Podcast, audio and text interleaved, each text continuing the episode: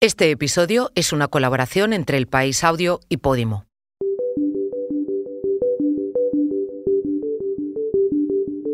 Hay quien no acaba de entender por qué el planeta Tierra se llama Tierra y no océano si está cubierto en más de un 70% por agua. Los océanos son salud, son el sistema circulatorio de nuestro mundo.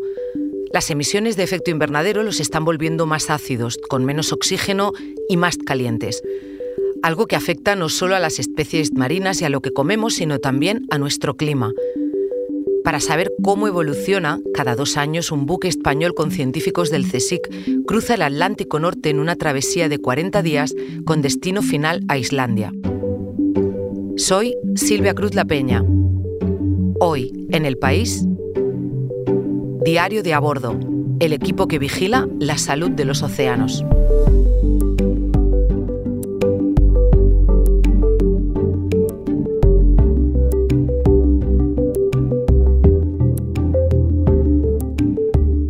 Esta historia la trae mi compañera Marta Curiel.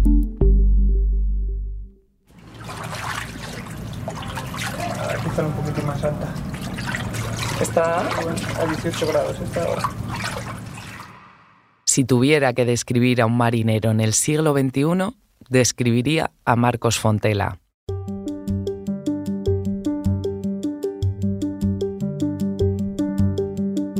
Lleva barba poblada y despeinada, suele vestir camisas a rayas y lleva tatuajes, claro, timones, sirenas y algún que otro animal marino. Su amor por el océano viene de tiempo atrás, y eso que es de Oviedo. 18 grados es, es, un, es un valor eh, ligeramente alto para, para la zona en, en, época de verano, pero bueno, es, es normal, es, está dentro de, los, de lo esperable. Es, es, una conversación habitual en verano, que si el agua está más caliente, si no, y al fin y al cabo siempre estamos hablando de la, de la temperatura eh, superficial del agua.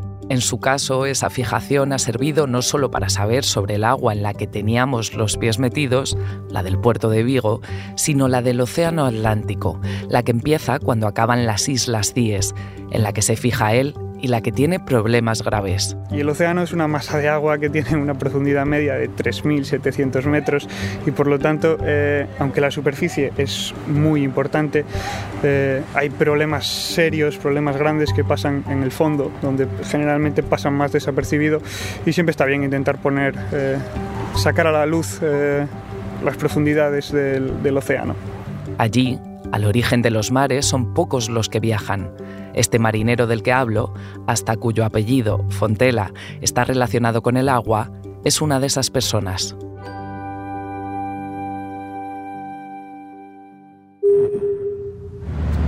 Bueno, aquí estamos, 8 de junio de 2023.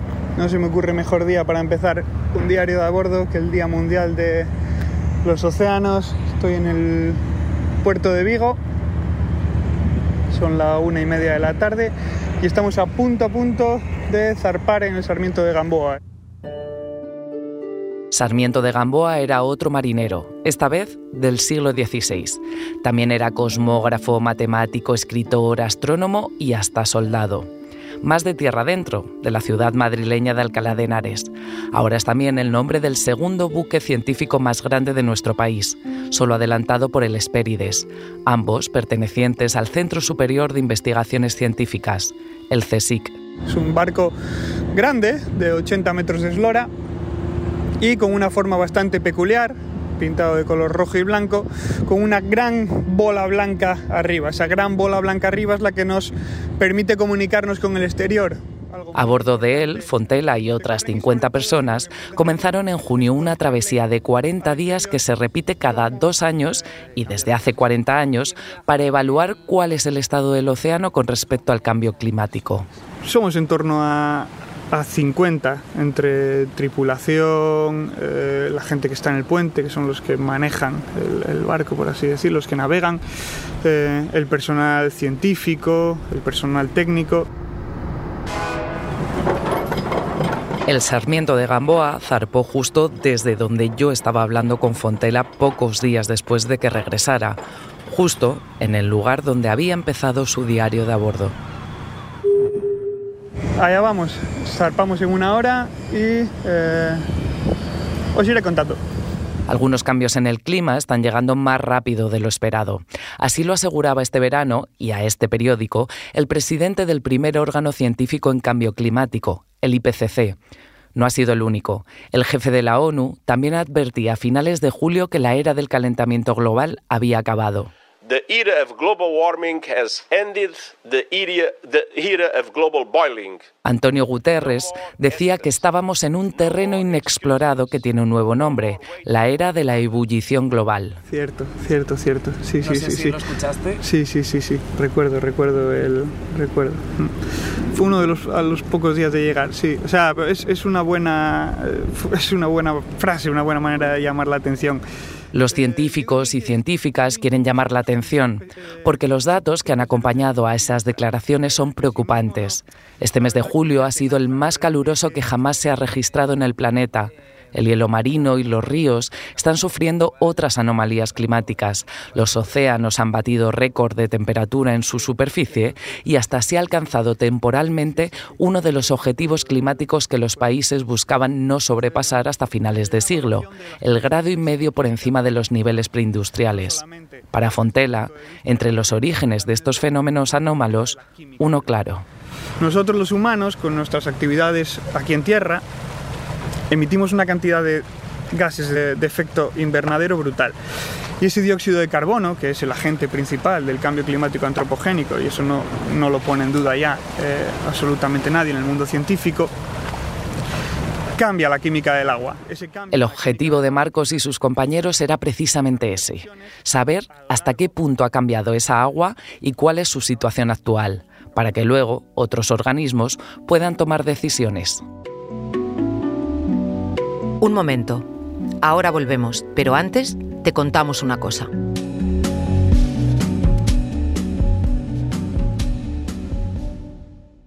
Hoy en el país te recomendamos Queridas Hermanas, una nueva temporada en la que Cindy Takanashi sigue entrevistando con la libertad y sinceridad que le caracteriza. ¿Alguien en algún momento te ha pedido perdón? Nadie me ha venido a decir, ¿Nadie en ninguna institución? No. ¿Y te gustaría?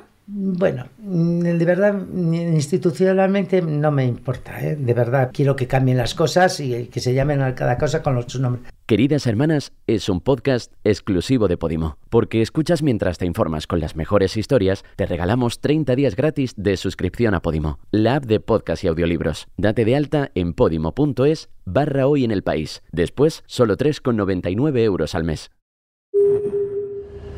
Bueno, pues tras eh, salir de Vigo, eh, el siguiente día lo dedicamos prácticamente en exclusiva, el día 9 de junio, a eh, un tránsito.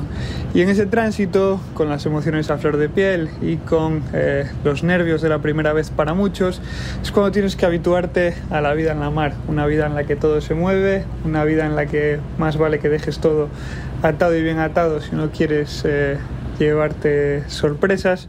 Pero formar parte del equipo científico de una de estas expediciones no es sencillo, y no solo por la inestabilidad laboral. La primera vez que lo consiguió fue en 2009 y le marcó para siempre. Era estudiante solo, que nunca había tenido la sensación de que miraras donde miraras, ver solo agua, ver solo mar. Entonces estuve, estuve encubierta todo el tiempo hasta que conseguí eso, hasta que conseguí que mirara donde mirara, había mar por todas partes. dije, ¡guau, qué movida más rara! Trece años después, este oceanógrafo, biólogo e investigador postdoctoral en el Centro de Investigaciones Marinas de la Universidad de Vigo acababa de volver de su séptima campaña transoceánica. Eh, llevo unos 250 días de mar, que son, quitando el año de la campaña, quitando el año del COVID, todos los años hice 30, 40 días. Más, sí, más o menos. Se contabilizan como los pilotos las horas de vuelo.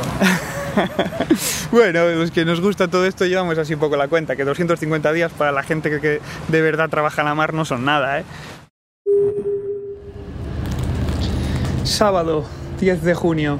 Hoy, por fortuna, tenemos un sol radiante y eh, vamos a hacer una de las partes más importantes eh, de la sección transoceánica. Si a eso le sumas que venimos de ese periodo de 24-48 horas de adaptación a la mar, pues bueno, eh, hay caras eh, pálidas y hay caras más contentas.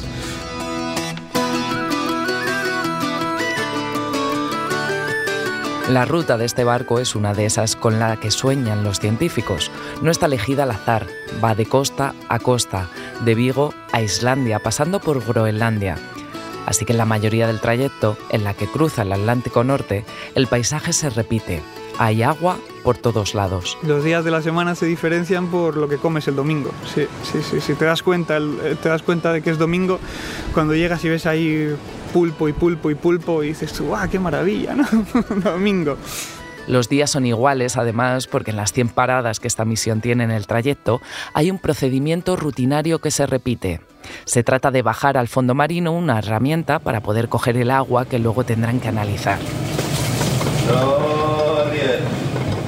Esta especie de pulpo, de hasta 15 metros, tiene a su vez botellas en cada uno de sus tentáculos, un instrumento que se llama roseta oceanográfica y que se lanza por estribor hasta el suelo marino. No podemos chocar con el fondo porque si no eh, nos quedamos sin aparato, pero eh, sí intentamos quedarnos lo más cerquita posible. Y de la que sube ese mismo, esos mismos sensores tienen asociadas una serie de botellas, unas botellas grandes de entre 8 o 12 litros, en las cuales cerramos a las profundidades que queremos. Es entonces cuando empiezan a subir de nuevo la roseta al barco a una velocidad de un metro por segundo. Es así como llegará a la superficie el líquido del océano más profundo. Lo siento, voy a filtrar. El valor eh, que tiene esa, esa muestra eh, es casi incalculable. Es, eh, si haces un cálculo, eh, se podría hacer un cálculo de lo que nos cuesta estar aquí y lo que cuesta esa muestra y eh, muy probablemente sería bastante mayor que el sueldo de muchos de nosotros.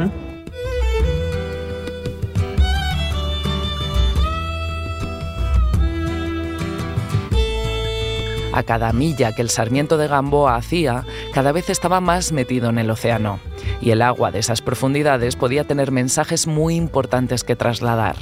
El 28 de junio, Fontela y el resto del equipo ya no tenían tierra alrededor en 4 millones de kilómetros cuadrados. Miércoles 28 de junio, 7 de la mañana, eh, ya es de día, eh, desde hace unas cuantas horas seguramente.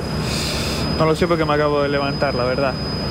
Eh, estamos en altitud 57 y eh, está pasando algo que suele ser habitual, que es que en todas las estaciones cada vez tenemos alrededor más y más y más fulmares boreales.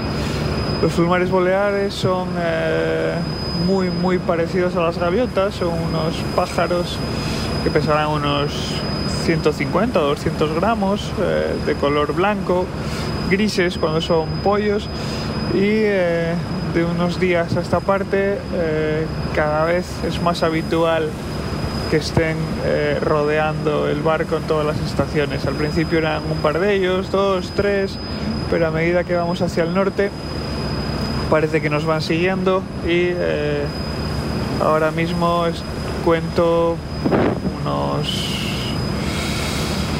unos 70 eh, fulmares boreales y estoy solamente viendo eh, una de las bandas del barco. Eh, subimos hacia Groenlandia con compañía. Estar mar adentro y cada vez más al norte del planeta también supone tener que lidiar con el mal tiempo. A finales de junio, tras más de tres semanas, las borrascas empezaron a no dar tregua.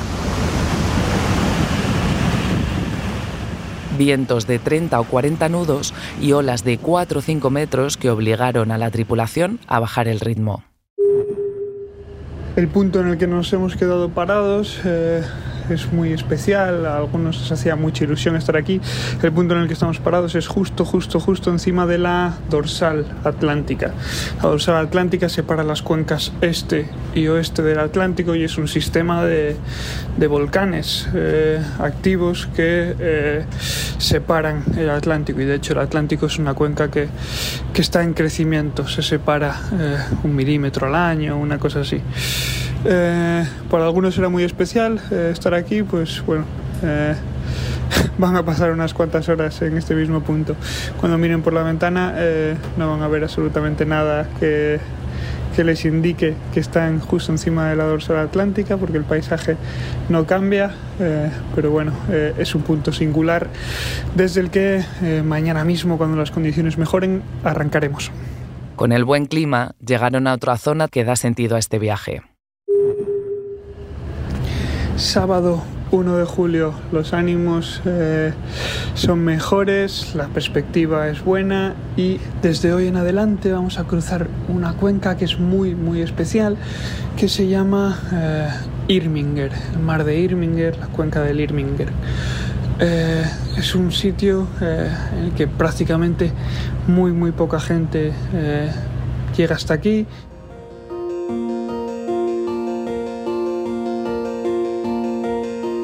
La cuenca de Irminger está en el Mar del Labrador, entre Groenlandia e Islandia. Se trata de uno de los pocos puntos en el mundo donde el océano profundo se oxigena y se ventila. Por lo tanto, ahí tienes una ventana directa en la cual la atmósfera y el océano profundo están en contacto. Por lo tanto, ese es, un sitio, digamos, especial para eh, evaluar cómo el cambio climático que nosotros notamos en la atmósfera y que vivimos a día a día con él, ya está pasando al, al océano.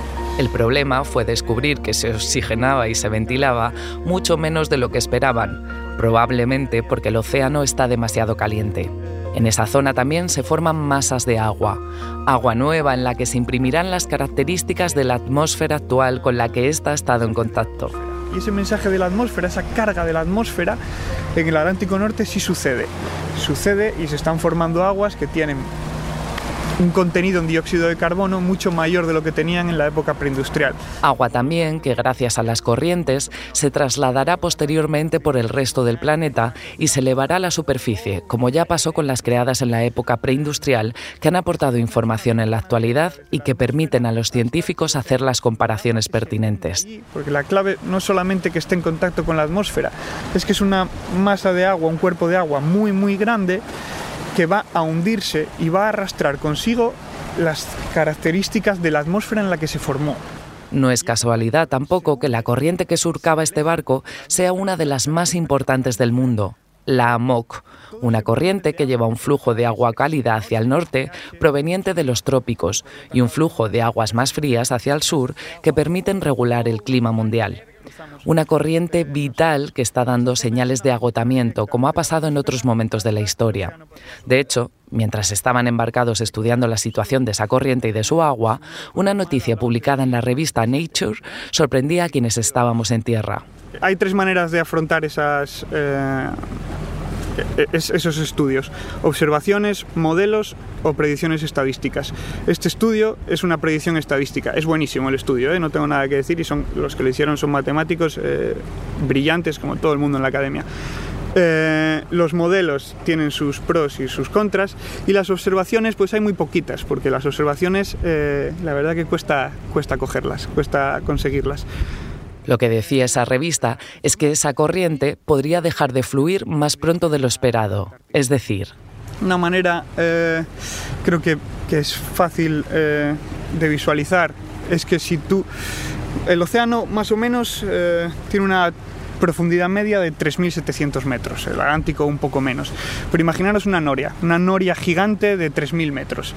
Si pones la noria en el medio y medio del Atlántico, vas a tener un agua caliente en la parte alta de la noria que la mueve hacia el norte y un agua muy fría en la parte de abajo que la mueve hacia el sur. Esas dos corrientes van a hacer que la noria se mueva de continuo. Lo que Fontella intentaba explicar es que esa corriente era una especie de sistema circulatorio del mundo. En el momento en el que la noria se pare, eh, ese reparto de calor se para y eh, las consecuencias para el sistema climático eh, van a ser malas, van a ser perjudiciales o por lo menos van a ser eh, lo suficientemente anómalas al, al clima que estamos acostumbrados ahora que eso pase, que la circulación del Atlántico Norte se detenga, es uno de los fenómenos que constituyen los puntos de no retorno definidos por el Grupo Intergubernamental de Expertos sobre el Cambio Climático. De ser así, el reparto de calor entre los trópicos y el polo quedaría interrumpido y se daría una paradoja. El calentamiento global podría llevar a una nueva era glacial. Por lo tanto, eh, los casquetes polares, tanto del Ártico como de la Antártida, eh, irían haciéndose cada vez mayores. Y, eh, por ejemplo, habría más frío en las zonas norte y sur del planeta, pero sin embargo las zonas tropicales tendrían unas condiciones de calor brutales. La revista ponía una fecha para ese colapso, entre 2025 y 2095, siendo lo más probable que ocurriera en 34 años, es decir, en 2057. Pero desde ese barco y sobre esa corriente eran algo más optimistas. A día de hoy es probable que la circulación del Atlántico colapse pasado mañana. Eh, a día de hoy y de acuerdo con lo que dice el IPCC y con nuestra propia realidad, es poco probable. Esa es la, palabra que diría yo. Es poco probable que antes de final de siglo suceda. Podemos ser optimistas que el colapso de la AMOC eh, no es un escenario a muy corto plazo. Nosotros en el barco eh, tenemos el dato real de qué circulación, eh, del valor, el valor de la AMOC del verano de 2023 que está dando tanto que hablar, lo tenemos. Lo tengo guardadito aquí en un en un pequeño cajón de la, de, la cabeza cerrado con llave porque es un dato que, que, no me pertenece, pero lo tengo, lo tengo. ¿Quién más tiene la llave de ese dato? Eh, en realidad los 50, las 50 personas que estábamos a bordo podrían tener la llave de ese dato. Eh, en realidad creo que es, eh, hay una una científica, la jefa de la oceanografía física del, que iba en el barco, Pascal, eh, la que tiene eh, el, número exacto en, su cabeza. Y pues vamos, que hubiera sido tan fácil para cualquiera como preguntarle, oye, este año, ¿qué tal se dio la AMOC? Pero bueno, es una, es una pregunta que no se suele hacer en el día a día. Me llamo Pascal Lerminier, soy investigadora en el Laboratorio de Oceanografía y Física Espacial en la Universidad de Brest. Cuando fuimos en 2018, observamos una MOC, como le llamamos entre nosotros, cerca de la media, de unos 17-18 Sverdraps, que son millones de metros cúbicos por segundo. Luego en 2021 hubo un pico de 20-21 y en 2023 parece que volvió a un valor medio de 17-18. Esos son resultados realmente preliminares, porque todavía no hemos incluido todos los datos de esta campaña. La síntesis de todos los estudios que se han hecho muestra que es una posibilidad, pero aún no podemos saber si es probable o muy probable. De los análisis también de esas aguas, a esas alturas del viaje, ya podían sacar las primeras conclusiones. El océano está más ácido, con menos oxígeno y más caliente. Eh, la química del agua a día de hoy está más caliente porque hace más calor en la atmósfera y eso acaba pasando al, al mar. El agua del mar de hoy está más ácida de lo que estaba antes, eso quiere decir que tiene más dióxido de carbono y por lo tanto esa concentración de carbono desplaza el equilibrio del pH y por eso hablamos de eh, que el agua de mar está más ácida. Y el agua de mar a día de hoy tiene menos oxígeno, tiene menos oxígeno por culpa del calentamiento del agua y por culpa de los cambios en, las, en la circulación y en la estratificación. Esos tres factores combinados, el calentamiento, la acidificación y la desoxigenación, son una amenaza real que está sucediendo eh, ahí detrás de las CIES algo que podrá afectar también en el corto plazo a la pérdida de biodiversidad marina, incluyendo la muerte de los corales, que son hogar de muchas especies de peces y otros organismos marinos. Los, corales son, animales, hay que tener en cuenta esto porque, porque comen su cuerpo, sus eh, estructuras duras, las construyen con la química del agua que les rodea. Cuando están con vida, pueden sobrevivir, pueden resistir, pueden ser capaces de, adaptarse. El problema es que eh, los vivos van creciendo sobre los muertos y los muertos no tienen manera de, adaptarse. Los muertos no tienen capacidad de luchar con una química del agua que es corrosiva y por lo tanto va a ir eh, rompiéndolos, va a ir deshaciéndolos en cachos. Y estamos hablando de estructuras que pueden llegar a tener 30 metros, que es una casa de 10 pisos, eh, puede derrumbarse. Al fin y al cabo, decía, a ellos les pasa lo mismo que a los humanos. Una atmósfera hostil es mala para todos, ya que como nosotros, los organismos marinos necesitan la mayor cantidad de oxígeno posible. ¡Wow! ¿Queréis mirar? ¡Qué barbaridad! Es enorme. A veces cuando las traquean eh, alguna ballena y la tienen siguiendo durante un año o dos años, las migraciones que hacen norte-sur se dedican a esquivar los barcos porque, claro, como es una puñetera carretera al océano, y les ves que van a chocarse con la ruta, ¿sabes? se van a chocar con un, con un barco, entonces se desplazan, luego Sí, porque, porque tiene como un zona, ¿no? Que sí. wow, qué bien se está viendo esta, ¿eh? Espectacular esa, ¿eh? Ahora estoy viendo ya sin prismáticos. Es que parece que no quiera, que no quiera bajar. Fontela y el resto de científicos, personal técnico y tripulantes tenían por delante dos o tres días de acelerón final ya que la campaña estaba cerca de terminar. Así que antes de llegar y tras más de un mes sin pisar tierra firme, hubo tiempo para celebrar. Bueno, es el último, el último domingo de la campaña. Ya nos estamos alejando de, Groenlandia y llevamos ya en rumbo a Reykjavik, que es el destino final. Eh, este día está grabado siempre eh, en las agendas de todos dentro del barco porque eh, hoy a las 12 ha tenido lugar la gran final del campeonato de ping-pong internacional. Nada, la verdad que bueno, es, es, una cosa muy divertida ver cómo nos juntamos 20, 30 personas en la bodega del barco subidos encima de, cajas y en el centro está la mesa de ping-pong con un foco que la gente de, tripulación ha, ha, colocado y ¡Oh!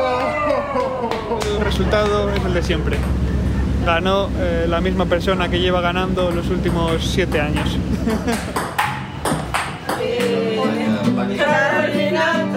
trátame bien, al final tendré que comer.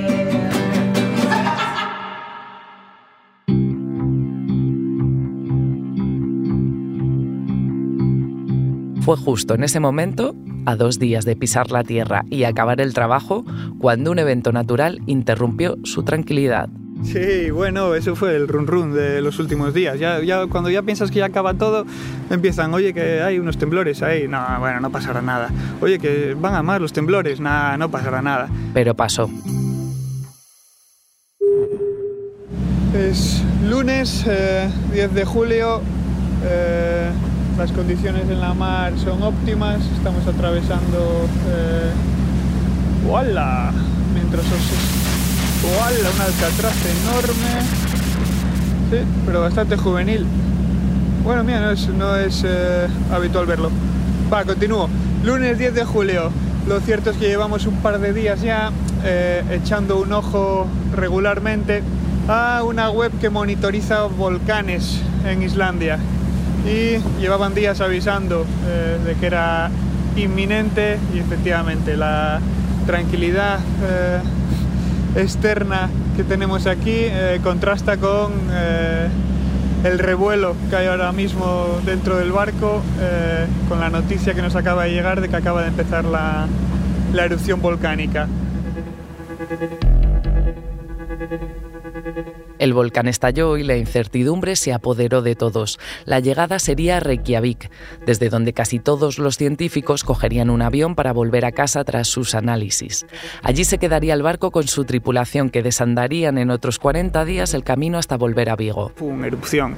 Y dices tú, ¿y ahora qué? Voy a poder salir del barco, voy a poder coger el avión, pero bueno, la verdad que eh, fue una erupción volcánica pequeñita. Eh, yo no tuve la suerte de de ir a ver el volcán, pero muchos de mis compañeros la verdad que sí que, sí que pudieron, sí que pegaron la, la caminata y fueron.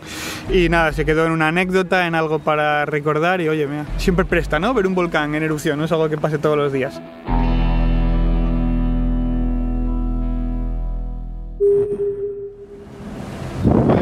mal porque hace un viento eh, serio y es uno de los motivos por los que estamos eh, esta mañana entrando en, en, puerto.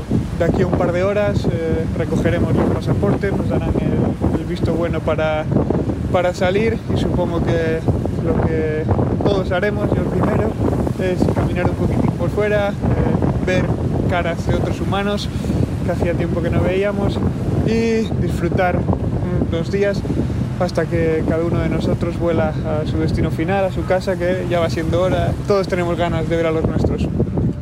Este equipo del Sarmiento de Gamboa lo recibió una Islandia repleta de cruceros. Eh, había muchísimo, muchísimo eh, barco de, cruceros polares. Gente que eh, no le llega con ver fotos de iceberg, quiere ir a verlos.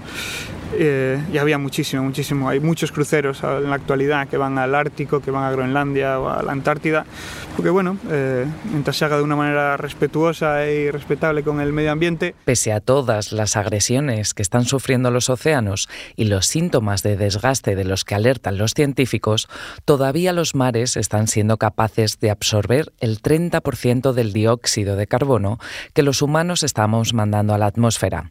También de quedarse con la mayor parte de la radiación solar que llega a la Tierra. Somos, eh, somos unos afortunados. ¿eh? el, cambio climático eh, el océano sería mucho, mucho peor de lo que ya es. El océano está jugando un papel de protección asombroso. También lo que vemos es que el océano es relativamente resiliente, es capaz de, de salir adelante, pero el problema sería dar por hecho que el océano siempre va a estar ahí para ayudarnos. Y a lo mejor está llegando a un punto, a un límite en el que dice, oye, la verdad que no puedo ayudaros más. La crisis climática es un tema de preocupación de muchos gobiernos y líderes mundiales. Los países de la Unión Europea deben reducir las emisiones de gases de efecto invernadero para 2030 al menos un 55% en comparación con 1990, llegando al 80% 20 años después.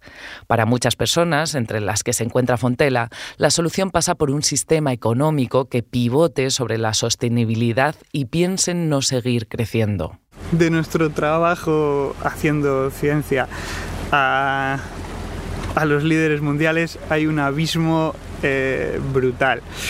Eh, pero bueno, aún así, eh, yo recuerdo cuando, cuando empecé así de manera profesional en esto, hace como unos 10 años, que en el informe del, del IPCC había una palabra que no aparecía por ningún lado. Este año salió el último informe del IPCC y hay una palabra que aparece esa palabra es de crecimiento. Hace 10 años esa palabra eh, era impensable que se colara en el IPCC. Sin embargo, este año está.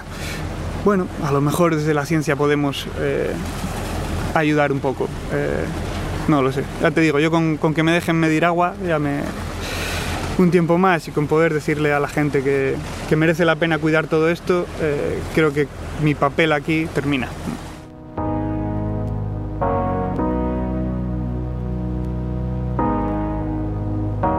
En esta década de viajes e investigación, Fontela ha visto los cambios acelerados en los océanos, un ecosistema que parece lejano, pero que en realidad está muy cerca, que nos afecta a todos. El agua que se ha creado en el sitio en el que navegan llegará a las costas y a lo que comemos. Las gotas que caen en un pueblo de la España interior se habrán formado en el océano y todas ellas tendrán la marca de la atmósfera que le estamos dejando. Bueno, ese agua más ácida eh, es cuestión de tiempo que acabe llegando hacia las zonas más costeras.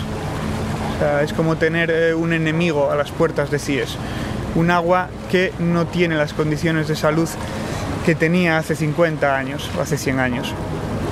Por lo tanto, eh, aquí dentro de la ría, que ya ves que estamos llenos de, bateas y de mejillones, eh, para los organismos que tienen un esqueleto calcáreo, un esqueleto de carbonato cálcico, la disminución del pH puede llegar a ser preocupante. El océano, ¿te lo explico en, palabras así magnánimas o en palabras eh, llanas?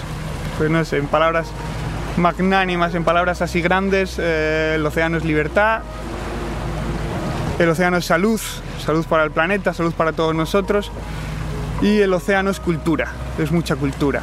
Y la ciencia no deja de ser cultura y, el océano tiene un mogollón de cultura que compartimos entre todos. Además el océano hay uno que nos comunica a todos en el planeta y eso pues es una, idea muy guay, que todos estemos conectados por un océano que ojalá sea libre, ojalá sea sano.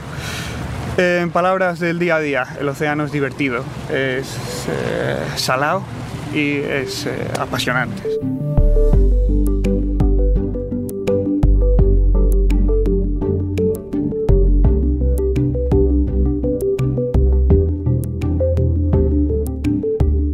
Este episodio lo ha realizado Marta Curiel. Las grabaciones a bordo son de Marcos Fontela.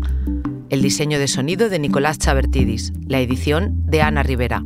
Yo soy Silvia Cruz La Peña y he dirigido este episodio de Hoy en el País, edición fin de semana. Mañana volvemos con más historias. Gracias por escuchar.